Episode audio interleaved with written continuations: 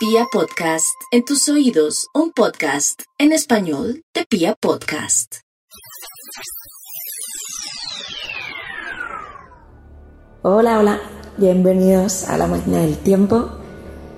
Hoy nos toca hablar de un tipo que fue un estafador, vamos, vamos a decirlo bien claro, un estafador de cabo a rabo, un señor que consiguió vender parcelas y propiedades de un país inventado y se hizo millonario a costa de los pobres inmigrantes que no sabían que todo lo que vendían era mentira. Hoy hablaremos de un señor al que Bolívar tendría que haber matado, pero como no lo hizo, le jodió bien jodido. Bienvenidos, empieza la máquina del tiempo.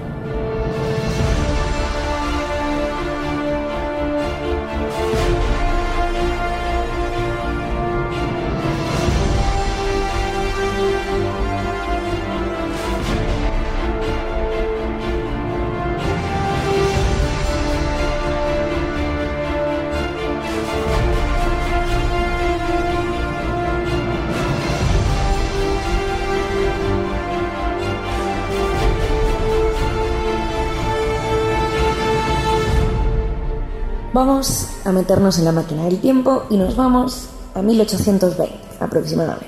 Pensad que en 1820 no queda tan lejos, sin ir más allá, pues donde empieza la independencia, entre otras cosas, de eh, Colombia, de Ecuador, de Venezuela, la Nueva Granada, ¿verdad?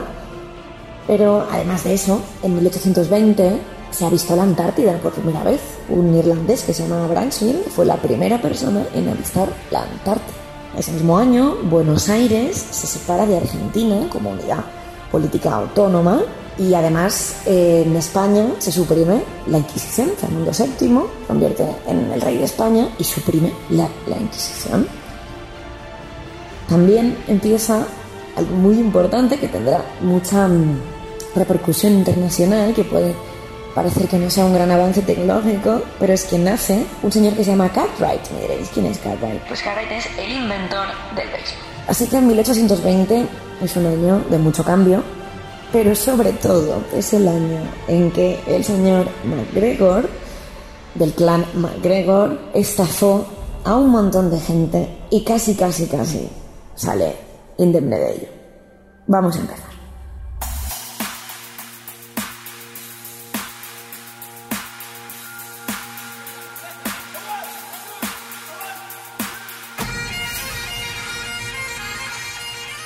Ese tipo del que vamos a hablar, MacGregor, Gregor MacGregor, que rima además, es un tío extraordinario. Pensemos que los MacGregor, que es un clan escocés, con su tartán, con su diseño, con sus propiedades en Escocia, había estado proscrito hasta casi finales del siglo XVIII, hasta 1774. ¿Por qué había estado proscrito? ¿Por qué les perseguían y por qué no estaban cerca ni mucho menos del dinero o del poder? Pues porque eran católicos. Eran católicos y jacobitas. ¿Qué es eso de jacobitas? Pues bueno, para resumir, jacobitas son los ingleses o escoceses que apoyaban al rey Jacobo II de Inglaterra. Digamos que unos, Como pasa siempre al final. en las casas reales y con las guerras y con los tronos, el que lo coge no lo quiere soltar, estos defendían la restauración en los tronos de la casa de Estuardo, pero no tuvieron mucha, mucha suerte. Y como podéis adivinar, pues Jacobo II de Inglaterra era católico. Cuando fue destronado y fue reemplazado por su yerno y por su hija, que eran protestantes, ese sería Guillermo de Orange, y María Estuardo, que es más, que famosa, esa sí fue María II de, de Inglaterra, pues en ese momento las monarquías católicas quedaron relegadas a Francia y a España. Mientras que Inglaterra, y además con el acta de unión, quedó con Escocia como protesta. Con lo cual, digamos que no eran muy famosos ni muy queridos. El clan MacGregor en ese momento. También tenemos que empezar por decir que este tipo era un mentiroso, así que la mayoría de cosas que él cuenta las tenemos que coger con pinzas. Decía que había estudiado en la Universidad de Edimburgo, pero no hay pruebas de ello. Así que bueno, nos lo vamos a creer um, o no. Lo que sí es cierto es que a los 16 años se integra en el ejército británico. su madre le compra un cargo de alférez. No nos llevemos las manos a la cabeza porque comprar un cargo era algo típico, más que típico, habitual en la época. Así que, como tenía dinero, Para poder comprar por lo menos eso. a los 16 años se convierte en alférez del ejército británico. Y en ese momento las guerras napoleónicas, pensamos que eh, estamos entrado el, el siglo XIX, las guerras napoleónicas están empezando y lo mandan a Gibraltar. Ahí se enamora de una señora que se llama Mary Beauvoir. Esta señora sí tenía dinero y a él le va fenomenal porque así no tiene que invertir ni trabajar más. Se casa con esta señora, no hace mucho, la verdad. Se acostumbra a, acostumbra a vestir de gala, hace que sus hombres también vistan de gala. eh, Y compra el cargo de capitán. y ahí ya estamos en 1810, 1900, 1811. Formará incluso parte de un grupo que se llamaron los Diehards, que diríamos que son los que tardan en morirse, pero que se ha traducido históricamente como los intransigentes. Y se gana el, el derecho a ser incluido entre los Diehards porque aparecen sus hazañas en la, una sangrienta batalla que se llama la Albuera y dicen que se extinguió allí y por eso ganó el derecho a ser un, un diehard. Pero bueno, al final el, el mote sería un poco más burlesco porque a mitades del siglo XIX mm, estos señores, los diehards, defendían mantener unas costumbres anacrónicas completamente que nadie, nadie podía ya defender. Pero bueno, vayamos más, más adelante. Este señor era coronel a los 23 años, que no está nada mal. Y se vuelve a Edimburgo y lleva una vida pues acomodada. Lo que ocurre es que no es aceptado por la alta sociedad de Edimburgo. Él se presentaba falsamente como ser, como señor, como si tuviese un título otorgado por la, por, por la realeza y como cabeza de su clan, pero no era una cosa ni la otra. La gente en Londres le podía creer porque no tenían a lo mejor mucha idea de lo que estaba ocurriendo. Allí no lo podían verificar, pero en Escocia no. Entonces cuando muere su esposa en 1811, se queda sin un duro, sin la fuente de ingresos, una mano delante, una mano detrás y no tiene eh, soporte social. Así que tiene dos opciones, o se vuelve a casar, cuanto antes, que esto conllevaría un escándalo en la familia política, o regresar a la, a la modesta y aburrida vida en la finca de los MacGregor. Lo mejor, la mejor solución que encontró era volver a ser militar, volver a trabajar. Pero claro, él había salido del ejército y eso no era muy fácil. Lo que pasa es que justo nos vamos a 1820, la insurrección de los territorios españoles de ultramar, y claro, el, el gobierno británico tenía que poner algo ahí de por medio. Así que, digamos que MacGregor vuelve a ganar relevancia y viaja al virreinato de Nueva Granada, pasando por Jamaica. Y desembarca en Caracas. Caracas estaba en ruinas porque ah, hacía tan solo dos semanas ah, había sufrido un- el famoso terremoto y estaba amenazada por las tropas realistas además y mucha parte de la población apoyaba esas tropas así que el escocés MacGregor Lo tuvo difícil. le dieron un batallón de caballería con el que luchó unas cuantas veces y la mayoría de esas veces no tuvo, no tuvo mucha suerte. Tuvo la suerte de seguir con vida, vamos. Y además, en el plano sentimental, sí jugó muy bien sus cartas porque contrajo matrimonio con nada más ni nada menos que con la prima y de familia criolla de Simón Bolívar. Josefa Antonieta Andrea Ariesteguieta y Lovera. Ahí tienes el nombre. Luego vienen toda una serie de batallas y de mm, escapes, por decirlo así, porque no era un hombre muy valiente, eso sí, en el que él salva la vida, lo ascienden a general, le dan más de un millón de hombres, pero esos hombres lo calan enseguida, le consideran un fanfarrón y un bochornoso ejemplo para el ejército.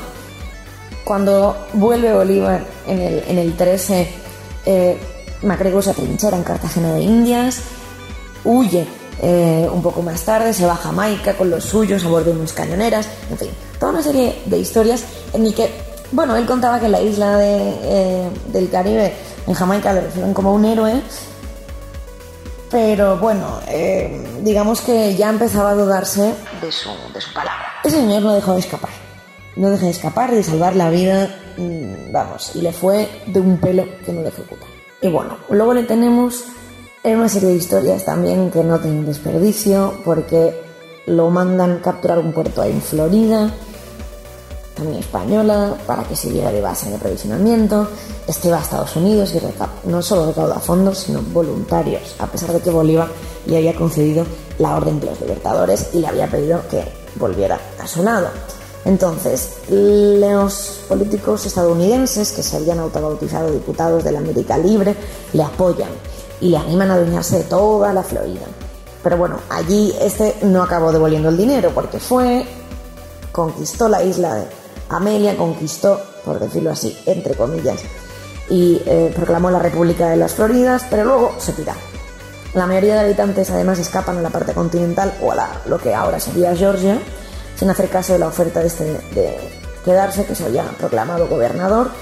Eso, más el fracaso de las medidas económicas que habían, que habían impuesto, mm, impuestos a los piratas, incautación de los esclavos. Bueno, pues los Estados Unidos no solo no, enviaron la ayuda que habían prometido, sino que dejaron a, MacGregor apenas sin ejército para continuar con, su campaña. Entonces se va en una valenta a Nassau. Ahí es donde su mujer, Josefa, dio a luz a su hijo Gregorio. Allí, mm, bueno, puede eludir la devolución de los préstamos a los inversores, pero bueno, la República duró tres meses y Estados Unidos entraría a comprar eh, Florida rápidamente. Entonces MacGregor se entera de que en el Reino Unido están reclutando lo que se llamaría la Legión Británica y se va para allá se va para Londres. Allí otra vez recauda fondos. Qué bien se le daba al señor recaudar fondos, ¿verdad? Y más o menos unos 50 oficiales y medio millar de voluntarios, que la mayoría eran irlandeses, se los lleva a atravesar el Atlántico. No tenían armas y vamos, que lo que tenían eran más ganas que otra cosa. El objetivo era la conquista de Portobelo. Y como esos soldados no les había pagado nadie y estaban más muertos de hambre y asco que otra cosa, fueron rápidamente a saltar Portobelo y por sorpresa, con solo 200 hombres, consiguieron quedarse con, Portobelo. Luego los británicos querían siquiera para Panamá, pero MacGregor estaba intentando crear una orden militar, la de la Cruz Verde, para pagar a las tropas, básicamente, porque llegó a mutinarse. Vamos, que le crecían los problemas como los monos. Y lo que hizo, pues huir, otra vez en un barco. Él rebautiza los barcos, reparte condecoraciones para que la gente se olvide de los problemas pasados y planea una expedición desde Haití al río de la Hacha, que sería el actual río Hacha. Vale, en la Guajira, ahora mismo. Y tiene aún unos 500 efectivos irlandeses e ingleses, que bueno, efectivos no lo podíamos decir mucho porque están mal equipados y sin transporte, pero eh, algunos voluntarios en dos barcos y vamos, a la campaña. ¿Cuál será la sorpresa? cuando nos demos cuenta, vamos, que no duró mucho, que no había fuerzas, que no había dinero, que la mayoría de los británicos abandonan y quedan como unos 250 soldados. Mm, sí, desembarcan en el río de la Hacha, esperando a que llegue MacGregor para tomar el mando, pero él, como teme un desastre, dice, uy, yo aquí creo que no voy a venir, creo que yo paso. Cuando por fin desembarca, y lo que tardó, lo reciben con insultos. Y peor aún, es que él se llega a proclamar Su Majestad el Inca de Granada. Si es que también tiene delito. Pues bien, una cosa era tomar el sitio y otra era mantenerlo. El, con semejante líder como habíamos visto, y ante la llegada de una escuadra española, pues mucha de la gente optó por desertar. Viendo el panorama que se le presentaba, él mismo nombra a un gobernador, lo exhorta a la defensa, que queda muy bien, y se sube a su barco poniendo millas de por medio. El sitio, evidentemente, vuelve a manos españolas y todos los defensores caen, mientras MacGregor es repudiado por Bolívar, que dicta orden de ahorcamiento. Así que no las veía muy claras. Tenía básicamente búsqueda y captura. Y ahí va a empezar nuestra historia. Él vuelve a Londres y sí había un hermano de, un, jefe suyo, el coronel Rafter, que había publicado un libro desvelando que era un personaje bajo y que nadie tenía que hacerle caso, advirtiendo del riesgo que corría cualquiera que se asociara con él, pero bueno, no nos engañemos, la gente no le leía mucho, tampoco sabía leer, y si alguien te promete dinero, pues bueno, a otra cosa mariposa. Así que él, además de ser un auténtico Taur, era capaz de indiar recursos donde no los había. Era capaz de venderles hielo a los animales. Y el siguiente escenario de aventuras, el que nos ocupa hoy, es la costa de los mosquitos, lo que serían entre las actuales Nicaragua y Honduras. Los españoles lo habían dejado de lado porque se habían dado cuenta de que era insalubre y además, además, porque había mucha hostilidad por parte de los nativos. ¿Qué vamos a esperar, no? Si vamos a quitarles su tierra, a lo mejor tenía sentido de que fueran hostiles. Pero bueno, eso para otro día. La gente que vivía en la costa de los mosquitos eran una mezcla entre los nativos del sitio y, habían, y esclavos a los que el Reino Unido concedía, concedía desde el siglo XVII una categoría para básicamente para obstaculizar el España, no nos engañemos. Uno de ellos se llamaba George Frederick Augustus I y era como una categoría de rey y se consideraba descendiente de unos colonos ingleses que se establecieron allí tiempo atrás hasta que el Tratado Anglo-Español de 1786 les obligó a eso.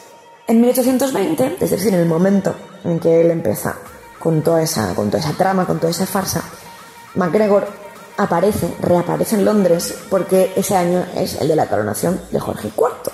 Pero él ya no se presenta como cabeza del clan MacGregor ni como eh, Sir. Él se presenta como cacique de Pollares un título que le había dado el monarca, George Frederick Augustus I, junto con la autoridad sobre el territorio. Un territorio que es algo más grande que Gales, es decir, que no está nada mal. Él aseguraba que él lo había transformado en un reino próspero, de buen clima, de tierra fértil, eh, rico en oro, con una capital llamada San José, que estaba dotado de puerto, que tenía un parlamento con tres cámaras, que tenía una catedral, que tenía un teatro, todo lo que los ingleses, todo lo que los escoceses entendían por una sociedad hecha y derecha. Él decía que venía a buscar inversores y no solo inversores, sino colonos deseosos de una nueva vida. Él nombró a esos nuevos colonos Poyers, si era el conde de Poyers, pues Poyers. Como se denominó a eh, los ciudadanos eh, bueno, básicamente como él quiso. Y él les daba toda una serie de papeles, papelones, todos los documentos que había diseños de los uniformes del ejército, estaba el escudo de armas de estaba una bandera, estaba la cruz verde de esa, de esa orden militar que al final había quedado en nada. Y por increíble que parezca, los ingleses vuelven a picar. La economía de Gran Bretaña sí estaba en estado efervescente, bueno, básicamente porque habían derrotado a Napoleón. Así que había gente que estaba en la caza de oportunidades de inversión. También había, como muchos escoceses, quien estaba sin un duro, pasando grandes hambrunas y querían salir de ahí cuanto antes. Eso sí, serían más los ciudadanos de a pie. Pues bien, un antiguo amigo de MacGregor que se llamaba eh, William John Richardson se deja convencer y es su representante. Él le cede sus propiedades y a cambio dicen que recibirá la Orden de la Cruz Verde y el, mando de un regimiento de caballería. Este envía en 1821 una carta al mismísimo rey de Inglaterra, Jorge IV, en nombre de Gregor el I, soberano príncipe del estado de Puebla. Pues bien, eh, mientras este vendía tierras de la colonia, correspondientes con, con sus títulos y, bueno, impresos y todo, vamos, muchos inversores ingleses estaban encantados de buscar oportunidades, como decían ellos, de ultramar. La verdad es que en la campaña publicitaria que desarrolló el escocés Gregor MacGregor fue grandiosa. Incluso hizo una guía que escribió él mismo. Hablando las maravillas que podían encontrar ahí. Así que zarpan hacia América Central en otoño de 1822, claro, un viaje que por lo menos iba a tardar un par de meses. Mientras él obtiene un préstamo bancario por valor de 200.000 libras. 200.000 libras en 1820 era mucho dinero. Estamos hablando de unos casi 900 millones de pesos en 1820. Así que sí, era mucho dinero. Hasta siete barcos fueron eh, llegando uno tras otro a la costa de los mosquitos para encontrar que allí no había nada. Ni ciudad, ni clima benigno, ni tierra aprovechable, ni ríos llenos de pepitas de oro. es que ni los nativos resultaban amistosos y el rey George Frederick Augustus no solo no sabía quién era el tal MacGregor, sino que les decía que volvieran a sus casas. Que muchas gracias, pero que ya les llamaría. Claro, pensamos que, que cientos de muchos trabajadores humildes británicos, la mayoría eran escoceses, habían entregado sus pagas de un año a cambio de, aquella ficción. Sí había gente más preparada, estratos más altos, había comerciantes, artesanos, eh, funcionarios, pero, pero vamos, aunque hubiera un banquero, que este, no os lo perdáis, le habían, a este le habían prometido que sería cargo de la dirección del banco de Poitiers. Pobrecito. Toda esta gente que iba allí para encontrarse con nada, con un sitio en el que prácticamente no se podía habitar y el que además les echaban. Hay algunos biógrafos que dicen que MacGregor se llevó a creer su propio cuento. Tela, ¿eh? Lo que pasa después es que casi se libra, porque vamos, le faltó poquito. Por suerte, enviaron una boleta desde la Honduras británica que informó a los supervivientes de que Valle no existía y que se los llevaba de vuelta, muchos ya moribundos, porque ahí no podían ni, ni beber el agua. Y se envió el, el correspondiente aviso al gobierno, que llegó a tiempo para evitar que la Royal Navy eh, vamos, diera lo que ella la partida de otros cinco barcos. Richardson, el que fuera su representante, siguió defendiendo tercamente la veracidad del reino de Poitiers, pero al final eh, ya nadie se lo creyó y... Vamos, otra vez MacGregor tuvo que escapar. ¿Y a dónde se va? Pues a Francia. Y en Francia intenta vender otra vez miles de kilómetros cuadrados de Poitiers a los franceses. Allí, cuando empezó a desarrollar su campaña promocional, los franceses ya sospechan, lo arrestan ya ven que no tienen ninguna opción. Si escribe una carta a Fernando VII, al rey de España, para que eh, ofrecerle, digamos, que ese, terreno fuera, pasara a ser un protectorado español. La carta no tuvo respuesta. Al fin, después de varios meses en prisión, se celebra el juicio. En el año 1826 consigue regresar con su mujer y con sus hijos, que había, había tenido dos más, y a Londres, donde ya todo estaba en calma. Y bien, parecía que ya iba a terminar la historia, pero no. Él reincide, lo vuelven a detener, pero bueno, libertad sin cargos, y él intentó seguir vendiendo la fábula de Poitiers, incluso le surgieron imitadores, entre ellos el, supuesto hermano del, del, rey George Frederick Augustus, pero bueno, esto ya eh, había muchos, eh, muchos niveles de advertencia, la gente ya sabía de qué iba y nunca pudo volver a engañar vamos a, vamos a decirlo. Era un genio un figura, básicamente un estafador que sabía exactamente lo que hacía y que consiguió morir con dinero y Sin haber sido condenado. Cuando muere en el 38, en 1838, su mujer Josefa emigra a Venezuela y solicita la ciudadanía y con su antiguo rango militar, claro, era de hombre de confianza de, de Bolívar, pues ella reclama, ojo, los pagos atrasados y una pensión por los servicios prestados a la patria. Vamos. El señor al que Bolívar quería ahorcar, como ya estaba muerto ocho años antes, pues no podía creer en su contra. Sí había un, un viejo camarada que se llamaba Rafael Urdaneta, que era ministro de Defensa en el momento y que intercede por él. Y así que el presidente de, Ven- de Venezuela, José Antonio Páez, da el visto bueno, ya que el señor Ojo, acaba siendo enterrado con honores en el Panteón Nacional. Vamos, es que mm, tiene historia. Muere en Caracas y le enterran con honores en el Panteón Nacional, en el que fue, vamos, su última obra maestra. Qué mina de verdad se han perdido los literatos y los cineastas sin explicar la historia del señor Gregor MacGregor. Gracias por escuchar, como siempre, y nos vemos en la siguiente tiempo.